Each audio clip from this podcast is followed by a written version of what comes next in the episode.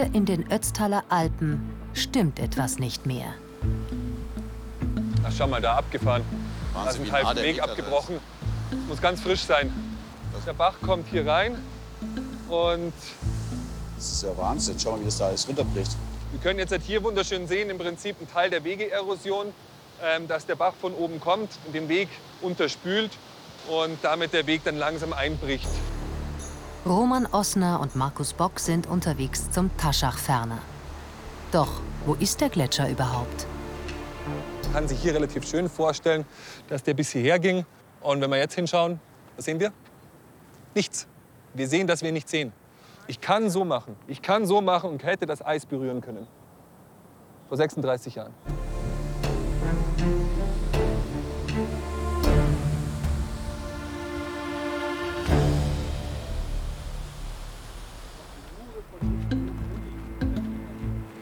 Die beiden sind diese Tour schon unzählige Male gegangen.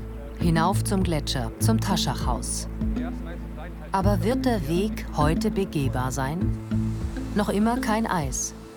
Dafür Schmelzwasser.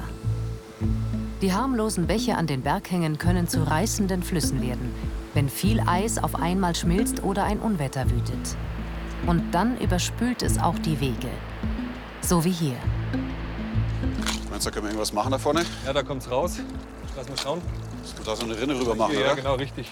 Gehen wir hier was rein. Max, dann Pickel einfach mal schnell Ja, raus. Der Aufwand, um die Wege instand zu halten, hat sich für den Alpenverein in den letzten 10 bis 15 Jahren mehr als verdoppelt. kann das Wasser hier besser ablaufen. Nicht nur der Gletscher schmilzt rasant, auch das Innere der Berge, der Permafrost, taut auf. Und das macht es immer gefährlicher, hier unterwegs zu sein. Zustiege, die Roman Osner noch vor zehn Jahren gegangen ist, sind jetzt zu riskant. Wenn der Permafrost fehlt, dann ist natürlich ein verbindendes Element, Kit, Klebstoff, man kann es nennen, wie man möchte, fehlt ein Stück weit und die ganze Form kann nicht mehr gehalten werden. Und dann ist natürlich die Gefahr da, dass zunächst einzelne Steine rausbrechen. Steinschlag, genau wie hier auch auf den Schildern zu sehen, ist das ist die Gefahr, die wir momentan haben.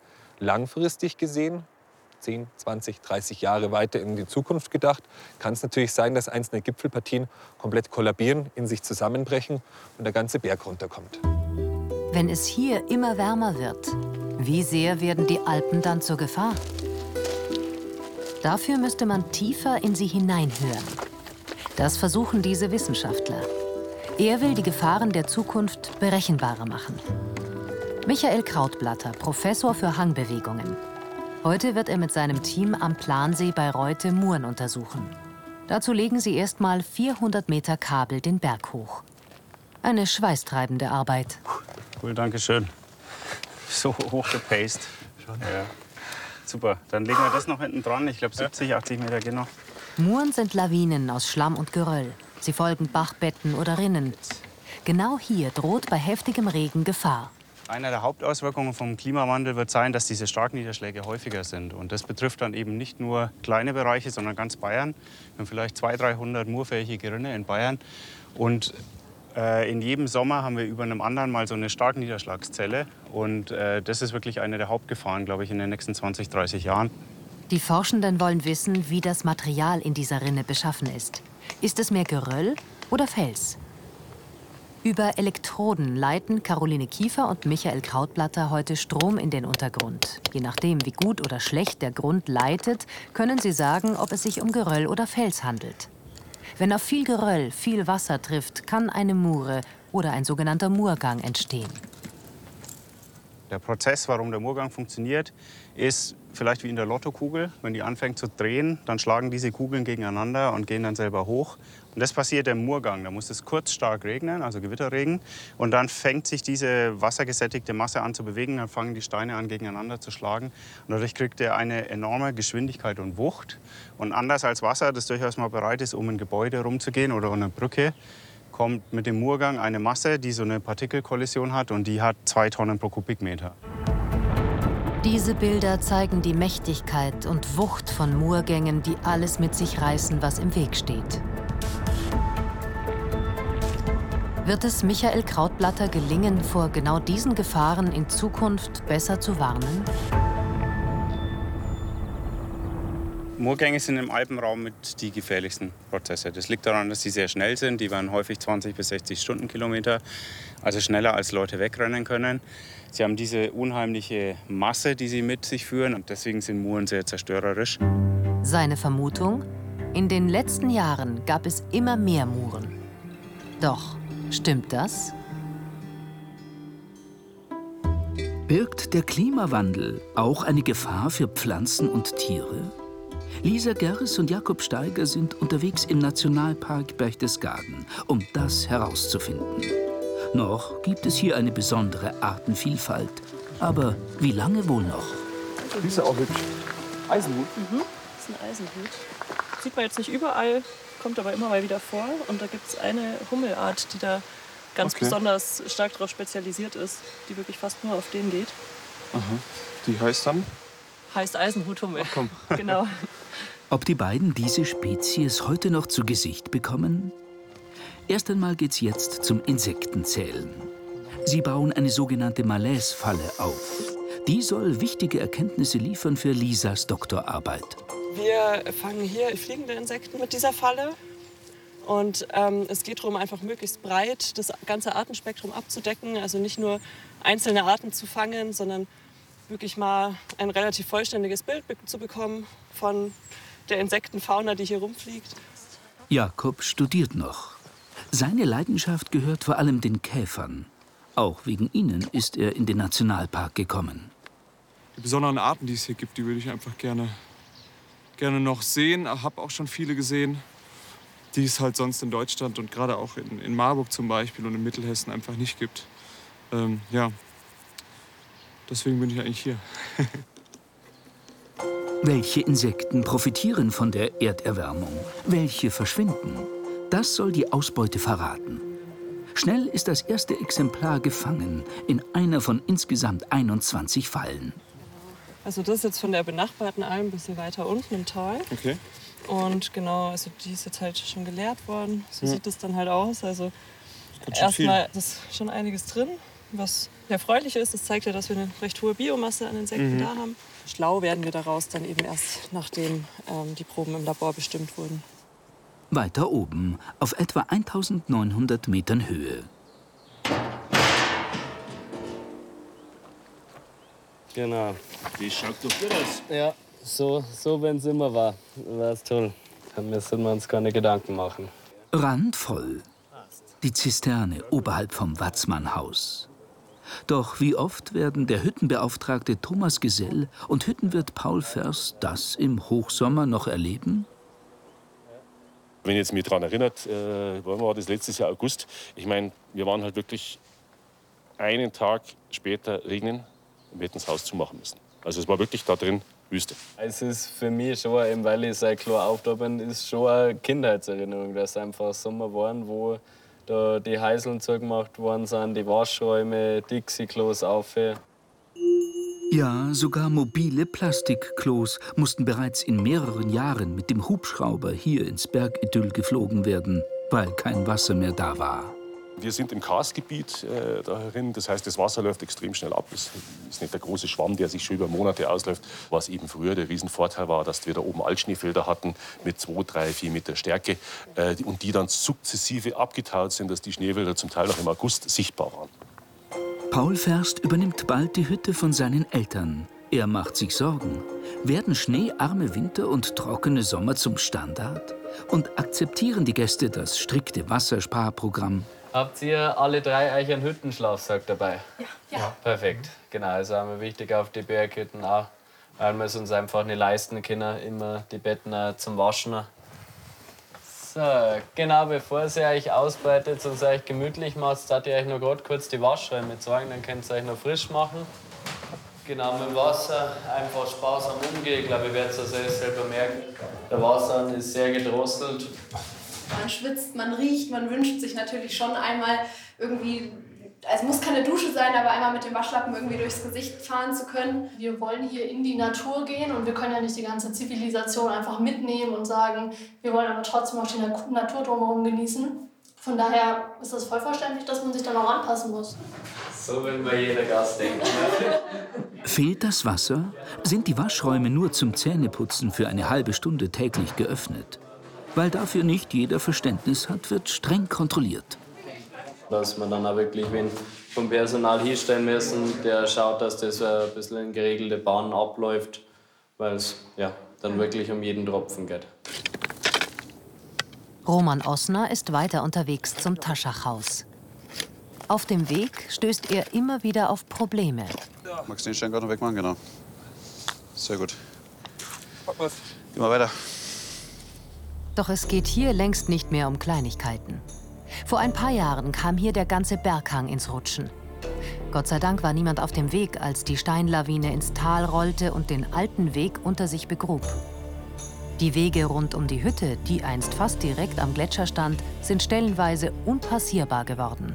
Der Gletscher geht immer weiter zurück und im Prinzip sind die Übergänge und die Pässe nicht mehr einfach zu passieren, sondern wir haben dort ganz neue Herausforderungen, dass wir Klettersteige anlegen müssen, dass wir irgendwo Felssicherungen anbringen müssen oder uns überlegen müssen, ob der Weg überhaupt noch gangbar ist. Wenn das gesamte Gestein bröselig ist und im Prinzip unter den Füßen uns einfach wegbricht, dann ist die Frage, macht das überhaupt noch Sinn? Heute gehen Roman Osner und Markus Bock mühsam und viel länger durch Fels und Geröll, um überhaupt in die Nähe des Gletschers zu gelangen. Und dann, endlich, der Taschachferner. Lebt er überhaupt noch? Roman Osner ist noch keine 35 Jahre alt und dennoch muss er feststellen, in seinem kurzen Leben ist der Gletscher zu einem kläglichen Rest zusammengeschmolzen. Ist deprimierend. Gerade vor dem Hintergrund, wenn man weiß, dass Gletscher im Prinzip relativ langsam in der Reaktionszeit sind. Das heißt, die brauchen 25, 30 Jahre, bis sie überhaupt mal reagieren. Das heißt, das, was wir jetzt sehen, ist im Prinzip die Reaktion auf das, was vor 30 Jahren war. Das heißt, Anfang der 90er Jahre. Das heißt, das, was wir heute tun, und wenn wir schauen, was heute passiert, dann macht dann das ziemlich fertig. Nicht mehr als 1,5 Grad Erderwärmung. Dieses Ziel ist hier schon weit überschritten. Hier sind es schon 2 Grad. Warum es so schnell geht? Die Alpen sind das Dach Europas. Und ähnlich wie in einem Haus, in dem es im Sommer im Dachgeschoss am heißesten ist, heizen sich die Berge auf. Die Folge? Gletscher sterben. Wenn sie nicht mehr wachsen, werden sie zu Toteis. Der Taschachferner hat letztes Jahr 53 Meter Länge verloren. Roman Osner ist inzwischen bis an die Gletscherzunge vorgedrungen. Näher kann man den Klimawandel nahezu nicht erleben. Es ist hier der Ort, wo man den Klimawandel spüren kann, wo man ihn erleben kann, wo er greifbar wird. Der Taschachferner lebt noch. Gletscher sind das am schnellsten schrumpfende Ökosystem der Erde. In 30 Jahren wird von dem Gletscher wahrscheinlich nichts mehr übrig sein. Wissenschaftlerin Lisa Geres wird noch Monate auf die Daten ihres Insektenbreis warten müssen. Also schaut sie mit Jakob direkt im Forschungsfeld, wie es um ihre Schützlinge steht. Ah, jetzt droht sie. Merkt sie, dass wir da sind? Und da hebt sie den Arm, oder? Ja, genau. Das ist eine Drohgebärde. Es kreucht und fleucht. Aber einen seltenen Hochgebirgskäfer oder gar die Eisenhuthummel entdecken die beiden trotz intensiver Suche nicht. Doch dann ein Hoffnungsschimmer. Schön, das war auch wieder ein Eisenhut. Mhm. Ein Foto machen? Mhm, klar. Es ist schon was Besonderes, den zu sehen. Er ist nicht sehr verbreitet. Und hier sieht man ja auch, dass das jetzt die einzigen zwei Pflanzen sind, die wir jetzt gefunden haben. Die Eisenhuthummel, ähm, die geht eben genau nur auf diese Eisenhutgewächse. Und man beobachtet, dass zunehmend Arten dazukommen, die neuerdings dann eben auch auf den Eisenhut gehen. Und wenn eine Art so hoch spezialisiert ist, ist eben, dass sie dadurch auch meistens nicht so konkurrenzfähig ist. Und das, was jetzt hier gerade durchgeflogen ist, war zum Beispiel auch eine andere Art, keine Eisenhuthummel. Genau. Also die könnte dann halt zunehmend in Bedrängnis geraten, wenn sie einfach mit der Konkurrenz nicht mehr mithalten kann. Durch die Erwärmung dringen Pflanzen immer weiter in die Hochlagen vor und mit ihnen Tierarten, die bisher eher in tieferen Regionen angesiedelt sind. So verschwindet die Hochgebirgsspezialistin nach und nach, weil Erdhummel und Co. ihr den Nektar wegschnappten. Auch andere Arten bekommen Probleme, wie diese leider aufgespießte Rarität. Das hier wäre auch noch eine spannende Laufkäferart, der ist sehr selten. Der kommt eben nur auf so hochalpinen Geröllflächen vor, also sowas wie da drüben jetzt zum Beispiel. Der rechte ähm, Teil da jetzt. Ne? Ja, genau. Und der braucht einfach im Frühling noch lange Schnee. Mhm. Also, und dadurch, dass jetzt im Klimawandel die Winter ja auch immer kürzer werden und die Schneebedeckung generell abnimmt, ähm, gibt es halt für diesen Käfer auch immer weniger geeignete Habitate. Mhm. Deswegen ist der jetzt schon vom Aussterben bedroht. Generell ist einfach eine hohe Zahl an Arten immer vorteilhaft für ein Ökosystem und deswegen ist für mich jede verlorene Art wirklich ein Verlust. Zurück an den Plansee. Hier bedeuten Geröllflächen Gefahr. Die Rinne oberhalb vom See will sich erstmal nicht vermessen lassen. In den letzten Wochen hat es nicht geregnet. Und der trockene Boden leitet den Strom nicht wie gewünscht. Ähm, Caro, gießt einfach alle einmal kurz. 4, 5, 7, 8, 10 sind die, die nicht dran sind. Caroline Kiefer und Michael Krautblatter müssen mit ihren Trinkwasservorräten nachhelfen. Fließt jetzt Strom? Ja, ich mache jetzt noch mal den Test. Um zu checken, ob alle Elektroden funktionieren, ob die Anwendung gut ist. Ich habe den Test gemacht, aber irgendwie ging es voll schnell. Funktioniert alles. Ein bisschen Wasser hat Wunder gewirkt, manchmal bei der Ankopplung. Jetzt wird die Rinne vermessen. Wie viel Fels, wie viel Geröll liegt hier? Werden Muren in Zukunft häufiger? Der Plansee, der kaum Zu- oder Abflüsse hat, kaum durch Menschen gestört wird, hat ein einzigartiges Sediment und damit Gedächtnis der Muren der letzten 14.000 Jahre. Hier ist einer der Sedimentkerne, die wir aus dem äh, tiefsten des Sees gezogen haben. Und wir sehen hier, dass der Plansee ein ideales Archiv ist für Ereignislagen, zum Beispiel durch Moorgänge ausgelöst, die größere Mächtigkeiten zeigen so können die Forschenden vergleichen und feststellen, dass es schon immer Muren gegeben hat. Aber wenn jetzt im Klimawandel Starkniederschläge zunehmen, wie sieht es dann aus? Auf diese Frage hat Michael Krautblatter inzwischen eine Antwort. Wenn ich jetzt Moorgänge kurz hintereinander habe, passiert noch was weiteres, nämlich die Einzugsgebiete werden immer stärker entwaldet und in einem entwaldeten Einzugsgebiet reicht mir dann schon ein kleinerer Starkniederschlag, um den nächsten Moorgang zu bringen. Das heißt, wenn wir jetzt doppelt so viel Starkniederschläge kriegen, heißt das nicht, dass wir doppelt so viel Moorgänge kriegen, sondern wir haben doppelt so viel Starkniederschläge, wir kriegen aber sechs bis siebenmal so viel Moorgänge. Trotzdem halten die Forschenden nichts davon, gefährdete Gipfel für Wanderer abzusperren. Sie wollen vielmehr mit ihren Daten die Vorhersagen verbessern. Roman Osner und Markus Bock haben es zum auf 2400 Metern gelegenen Taschachhaus geschafft. Roman will wissen, wo hier die Probleme liegen. Erst vor kurzem hat ein neuer Wirt die Hochgebirgshütte übernommen. Ha? Servus Jürgen, grüß dich. Ja, servus. Geht's dir gut? Ja, gut. Selber auch? Ja, Anstrengend war es. Wirt Jürgen Eiter sorgt sich um eines besonders.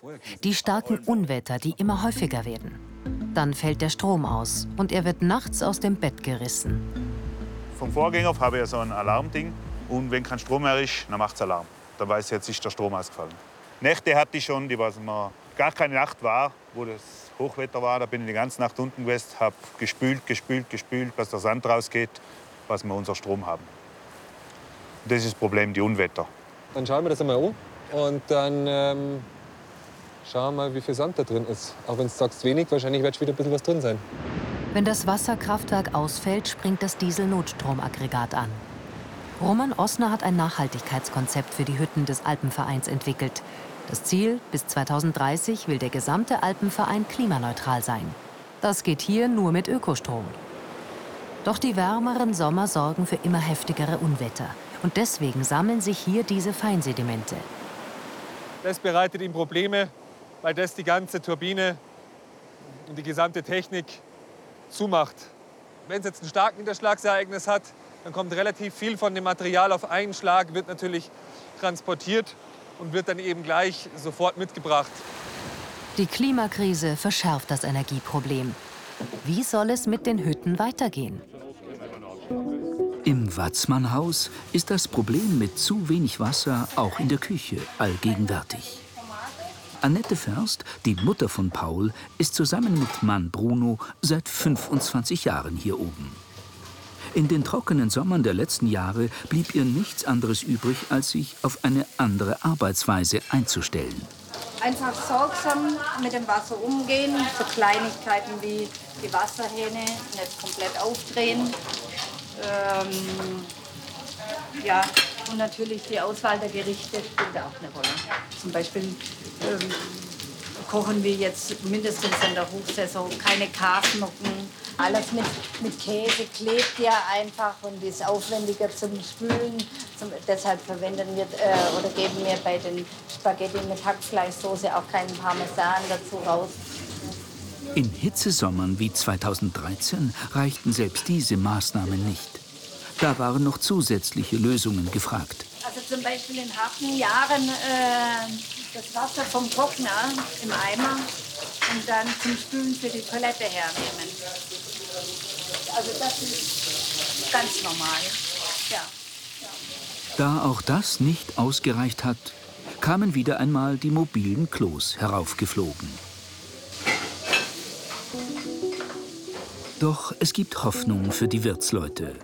Die Gemeinde Ramsau plant für die Kühreunt-Alm und das Quartier der Bundespolizei am Nachbarhang eine Wasserleitung vom Tal hinauf.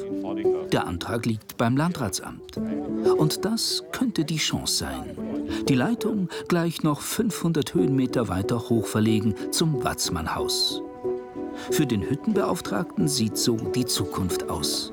Für diese und andere Hütten im Alpenraum vor der Luken, wo die Stützen drin steht. Ja. Also es gibt eine Variante, die im Prinzip hier unten reinführt und dann mhm. eigentlich direkt bis mal hier ankommt. Und die zweite, die wäre eigentlich fast am Gratel entlang. Doch der Bund Naturschutz hält einen Wasseranschluss für unnötig, weil das Watzmannhaus ja einen Brunnen und eine Kläranlage hat. Wenn die Entwicklung so weitergeht, wie wir es momentan haben, dann wird es so sein, dass wir dieses Watzmannhaus regelmäßig schließen müssen. Wenn man kein Wasser mehr hat, zum in der Küche zum Putzen oder sonst was, dann muss man einfach zumachen, weil man kann in keinem Gastronomiebetrieb, ja, ich sage mal, wenn man die Hygiene nicht mehr bieten kann, dann bietet man auch keinen Betrieb mehr, ganz einfach. Weiter unten im Nationalpark Berchtesgaden sind Artenforscherin Lisa Geres und Praktikant Jakob Steiger weiter auf Datenfang. Dafür hängen sie verschiedene Geräte in einem Waldstück auf. Hier geht es darum, aufzunehmen, welche Vögel auf den Flächen vorkommen. Ja, auch da gibt es eben Arten, die stark vom Klimawandel betroffen sein könnten. Zum Beispiel wäre da ähm, das Alpenschneehuhn zu nennen, das äh, halt einerseits dadurch, dass man immer weniger Schneedeckung hat, in, auch in den Hochlagen, wird halt die Tarnung von dem Schneehuhn immer schlechter, weil das ist halt den Winter über, also das Winterkleid ist halt weiß. Und wenn jetzt wenig Schnee liegt und dadurch viel Fels, dann sieht man dieses weiße Huhn auf grauem Hintergrund halt sehr gut. Jetzt noch die Wildkamera.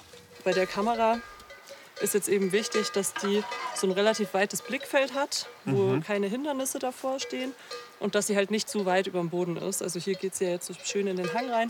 Ja. Ähm, dass man einfach auf Augenhöhe ist von den Arten, die man damit aufnehmen will. Gams. Genau, man wird jetzt Gämsen zum Beispiel damit ähm, ablichten können oder auch Rotwild. Mhm.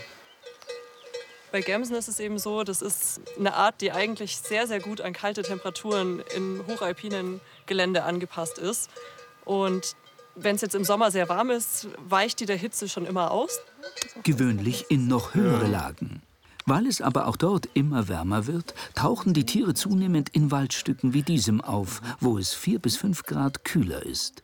Lisa hat dafür Belege. Ich war, war ein bisschen neugierig, hat da auch ein bisschen in der Kamera geschnuppert, aber auch eindeutig eine Gams. Wie nett. Ja. Wir sehen halt jetzt schon bei den Gämsen im Wald, dass es äh, denen halt recht gut geht, also dass sie eine relativ große Körpermasse haben ähm, und eben nicht so stark in ihrer Körpermasse abgenommen haben wie die Gämsen im Offenland. Also momentan scheinen sie zumindest sehr gut mit dem Klimawandel umgehen zu können, besser als andere Arten. Aber wie es sich langfristig entwickelt, weiß man natürlich noch nicht. Denn mehr Gämsen im Wald könnten Probleme verursachen. Werden sie andere Arten verdrängen oder den jungen Bergwald fressen? Vielleicht sind aber die Wälder auch schon bald so trocken, dass die Gämsen nicht mehr genug Nahrung finden. Auf diese und weitere Fragen hofft die Wissenschaftlerin Antworten zu finden. Das Taschachhaus war früher idealer Ausgangspunkt für Eiskletterkurse. Doch wenn sich der Gletscher immer weiter zurückzieht und die Berge immer brüchiger werden, braucht es dann hier oben noch eine Hütte? Vielleicht werden wir die Funktion einzelner Hütten komplett grundlegend überdenken müssen und verändern müssen. Und gleichzeitig wird es vielleicht auch Standorte geben, die wir aufgeben müssen, weil das unten drunter liegende Gestein einfach nicht mehr die Stabilität aufweist und der, der Standort aufgegeben werden muss. Da die Wanderer nicht mehr direkt über das Eis gehen können, hat sich der Alpenverein hier eine vorübergehende Lösung ausgedacht. Er hat eine Hängebrücke gebaut für eine sichere Überquerung. Doch diese technischen Hilfskonstruktionen sind nicht mehr als Symptombekämpfung. Das Grundproblem wird damit sicher nicht gelöst werden. Die Klimakrise. Wie wird es in Zukunft weitergehen mit Alpenvereinshütten wie dem Watzmannhaus? Werden die Gäste akzeptieren, dass die Standards zurückgeschraubt werden? So wie im letzten Sommer, als das Wasser stark rationiert wurde? Nö, zugesperrt. Die Tür zu. Mit dem muss man rechnen. Wenn man hier auf der Hütte ist, auf 1900 Meter, dann äh, kann es halt mal vorkommen, wenn es nicht regnet. Wenn die, die, die haben nur das Wasser von hier oben, dann, dann aber mit dem kann man leben. Mehr Einfachheit am Berg, das nehmen sie in Kauf. Aber Wasserleitungen vom Tal zum Watzmannhaus oder zu anderen Berghütten zu verlegen, wäre das auch eine Lösung? Nein, macht, macht, keinen Sinn. macht keinen Sinn für mich. Viel zu viel Aufwand und, und nur für Tourismus, sondern das ist, das ist weg von dem ursprünglichen Gedanken, dass man in die Berge in der Natur ist. Passt für mich nicht. Hüttenruhe. Unten im Gastraum die letzten Handgriffe. Jetzt ist auch mal Zeit, zusammenzusitzen und über die Zukunft zu sinnieren. Der Alpenverein hat sich zu mehr Nachhaltigkeit und Einfachheit am Berg verpflichtet. Das Thema Wasseranschluss ans Tal bleibt aber auch intern umstritten. Thomas Gesell und die Wirtsleute sehen jedoch mit der Schließung der Hütten bei Wassermangel größere Probleme für Umwelt und Tiere. Die Leute werden trotzdem kommen, sie werden trotzdem irgendwo aufs Klo gehen müssen und ja, da werden, glaube ich, andere Probleme einfach dazu kommen. Ich denke, viele Leute werden versuchen zu bivakieren. Ja, eine ungute Situation. Die Leute gehen raus, die gehen in die Berge. Das ist, ähm, und der Druck auf die Alpen wird nicht kleiner werden, glaube ich. Die Erderwärmung macht die Berge für uns unwirtlicher. Vielleicht werden wir uns ein Stück weit zurückziehen müssen. Lisa sieht darin eine Chance für die Natur. Sie hätte dann wieder mehr Platz. Sorgen macht sie sich trotzdem. Zum Beispiel um diese jungen Schneehühner. Jetzt sind sie mit ihrem Sommerfederkleid noch gut getarnt. Aber gibt es im kommenden Winter wieder kaum Schnee, werden sie im Frühling ganz in Weiß zur leichten Beute. Schon jetzt wird hier oben deutlich, nur ein kleiner Temperaturunterschied hat schwere Folgen.